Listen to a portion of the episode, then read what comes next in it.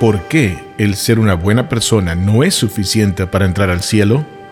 Si usted le pregunta a la mayoría de las personas qué tienen que hacer para llegar al cielo, suponiendo que creen en el cielo o en algo después de la muerte, la sorprendente respuesta será algo parecido a siendo una buena persona. La mayoría, si no todas las religiones y filosofías del mundo, están basadas en la ética. La enseñanza común dice que para llegar al cielo es un asunto de ser una buena persona. Pero, ¿es esto lo que el cristianismo enseña?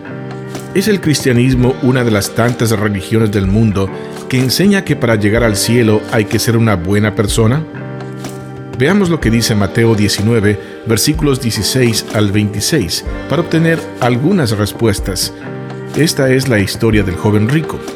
Lo primero que notamos en esta historia es que el joven rico está haciendo la pregunta correcta. ¿Qué bien haré para tener la vida eterna? Haciendo esa pregunta, él reconoce el hecho de que a pesar de todos sus esfuerzos realizados hasta el momento, hay algo que falta, y quiere saber qué más debe hacer para obtener la vida eterna. Sin embargo, a pesar de que él está haciendo la pregunta correcta, él la está haciendo desde una cosmovisión equivocada la del mérito. ¿Qué bien haré? Este joven no ha logrado entender el verdadero significado de la ley, como Jesús le indicó, que consistía en que la ley fuera nuestro ayo o tutor para llevarnos a Cristo, según Gálatas 3:24. Lo segundo que hay que destacar es la respuesta de Jesús. Jesús a su vez hace una pregunta. ¿Por qué me llamas bueno?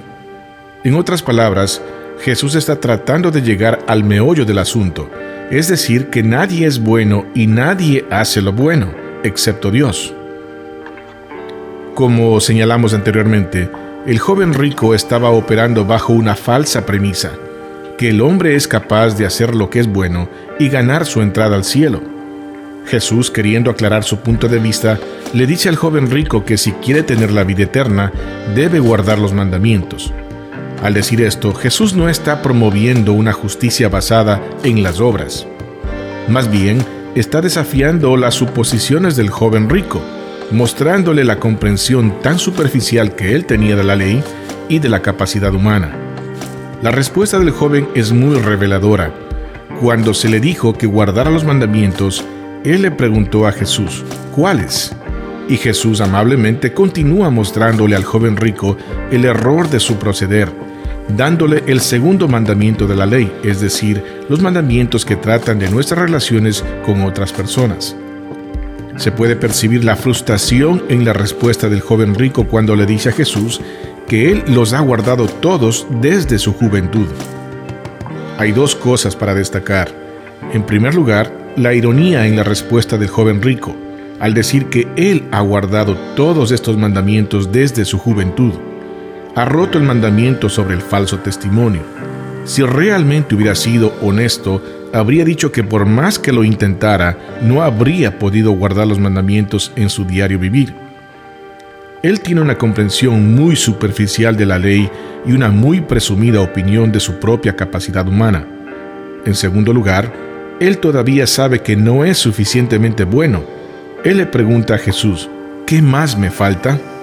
Ahora Jesús confronta la propia justicia del joven rico. Le dice que si desea ser perfecto, es decir, completo, debe vender todo lo que tiene y seguir a Jesús. Jesús ha identificado perfectamente la carencia de este joven, la cual es su apego a la riqueza. Su gran riqueza se ha convertido en un ídolo en su vida. Afirmó haber guardado todos los mandamientos, pero en realidad ni siquiera había podido guardar el primero de no tener otros dioses aparte del Señor. El joven rico le dio la espalda a Jesús y se alejó. Su Dios era su riqueza, la cual escogió por encima de Jesús. Jesús ahora se dirige a sus discípulos para enseñarles un principio. Otra vez os digo, que es más fácil pasar un camello por el ojo de una aguja que entrar un rico en el reino de Dios. Esto fue impactante para los discípulos, quienes tenían la idea de que las riquezas eran una señal de la bendición de Dios. Pero Jesús señala que las riquezas son un obstáculo que tienden a alimentar la autosuficiencia. Sus discípulos preguntan, ¿quién pues podrá ser salvo? Jesús responde recordándolos que la salvación es de Dios.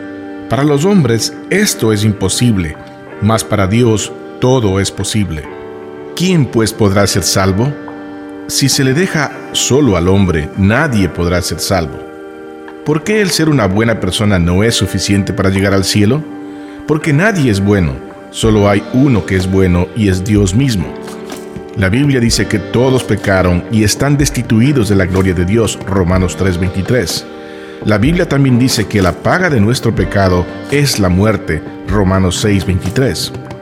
Afortunadamente, Dios no esperó hasta que de alguna manera aprendiéramos a ser buenos, siendo aún pecadores. Cristo murió por nosotros, Romanos 5:8. La salvación no se basa en nuestra bondad, sino en la bondad de Jesús. Si confesamos con nuestra boca que Jesús es el Señor y creemos en nuestro corazón que Dios le levantó de los muertos, seremos salvos. Romanos 19.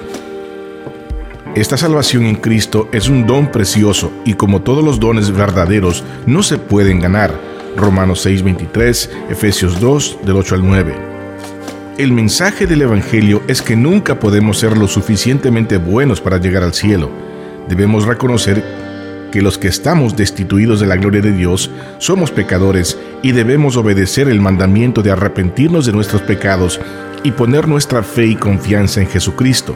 Solo Cristo fue suficientemente bueno para ganar el cielo, y Él da su justicia a aquellos que creen en su nombre. Romanos 1:17.